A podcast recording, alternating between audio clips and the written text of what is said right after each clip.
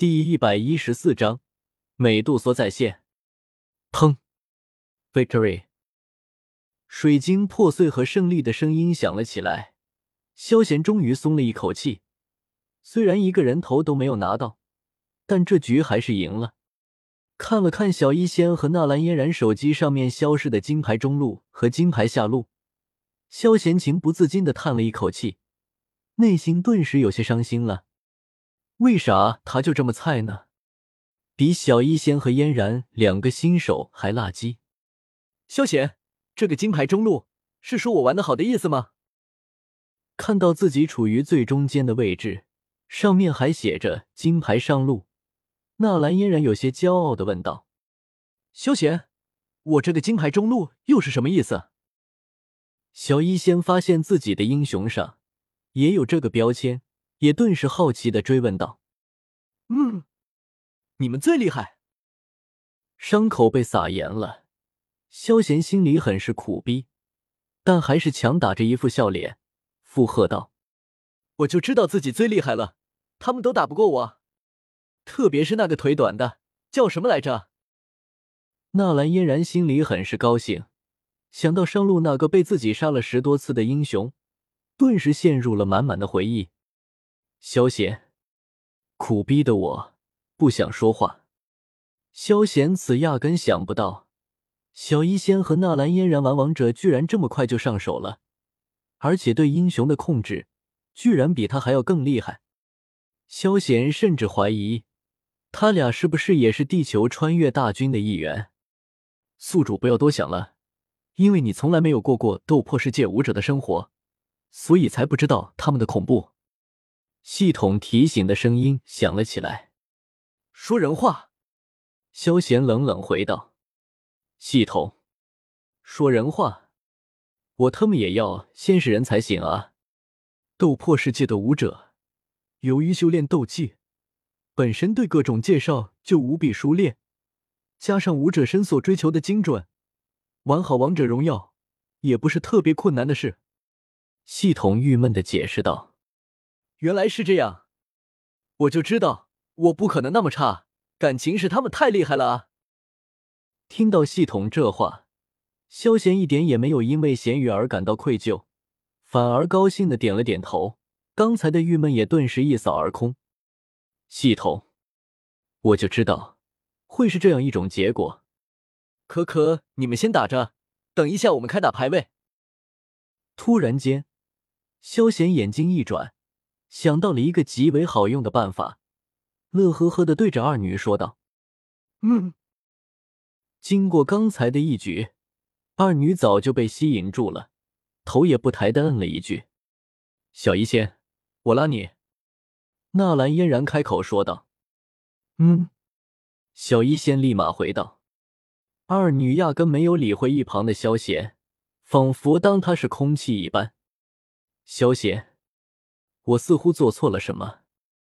一旁看到萧贤三人不知道在那捣鼓什么，法马很想过去插一句嘴，但考虑到三人貌似是小三口、小两口升级版，要是贸然过去，他也有些觉得尴尬，所以众人只得安静的等待着，随带将家老的办事效率问候了一百遍。凑不齐清明寿丹的药材，就不能以后再说吗？偏要选这个节骨眼上，就是，老子都等的有些腿疼了，真不知道还要等到啥时候。要不然我们先回去干自己的事。嗯，不错，我也觉得这样为好。那我就先走了。闻言，那位觉得非常明智的炼药师长老毅然朝门口走去。突然间，他觉得有些奇怪。怎么背后突然有种凉飕飕的感觉？回头一看，只见其他诸位长老乐呵呵的看着自己，而法马则是脸色阴沉，小的极为难看。卧槽！你们坑我！看到同伴们一步步移，脸上满是幸灾乐祸的样子，那名炼药师顿时知道了一切，欲哭无泪啊！咕噜！看到法马那阴沉如水的表情。那名炼药师情不自禁咽了咽口水，感觉后背拔凉拔凉的。李岩，以后你就去清明镇担任会长吧。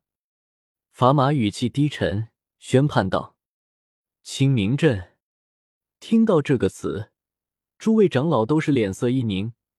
想到那个穷乡僻壤、位于魔兽山脉边缘的小镇，诸位长老看向李岩的脸色更加兴奋了。妈的，叫你总在老子面前嘚瑟装逼，一点炼药师的样子都没有，这下遭报应了吧？李岩，难道炼药师不是这个样子的？可惜。现在可没有给他继续思考这个问题的时间。想到自己以后要去清明镇，李岩感觉自己这一生都到头了。妈的，刚才就不应该出来装这波逼。是，会长。李岩抱拳一礼，身子更加佝偻了，缓缓退到了一旁。至于反抗，恐怕明天他就不是丹规成员了。一名不是丹会成员的炼药师。就如同一座豪宅只剩下了骨干，那还算是豪宅吗？作为一名炼药师，他宁愿住在豪宅里面哭，都不愿意住在小屋里面笑。萧贤、萧友，抱歉了。没想到居然有炼药师这么不识抬举。法拱了拱手，向着萧贤歉意说道：“不说对方那神奇无比的炼药手法，就凭对方说不定能够炼制六品丹药。”这等机缘可遇而不可求啊！你居然还不好好珍惜，还特么给对方甩脸色要离开，不把你办了，我法码就不姓法。没事。萧贤摆了摆手，一脸的无所谓，看不看那是你的事，反正你看不看我还不是要炼制丹药，又不能直接不考试就上重本，逃课嘛，可以理解，毕竟。又不能推出去砍了。萧贤小友，药材拿回了。正当这时，家老带着药材风风火火赶了回来。至于妖夜，没有见到他的身影。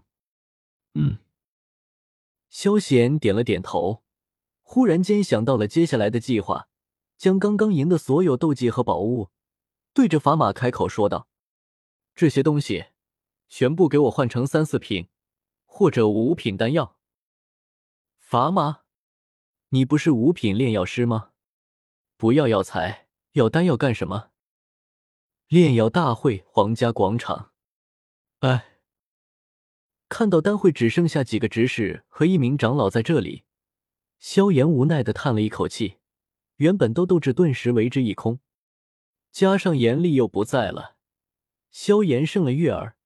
直接成了本次炼药大会的第二。哎，为啥一点成就感都没有？我还如何出去装逼？来自内心痛苦的萧炎。本章完。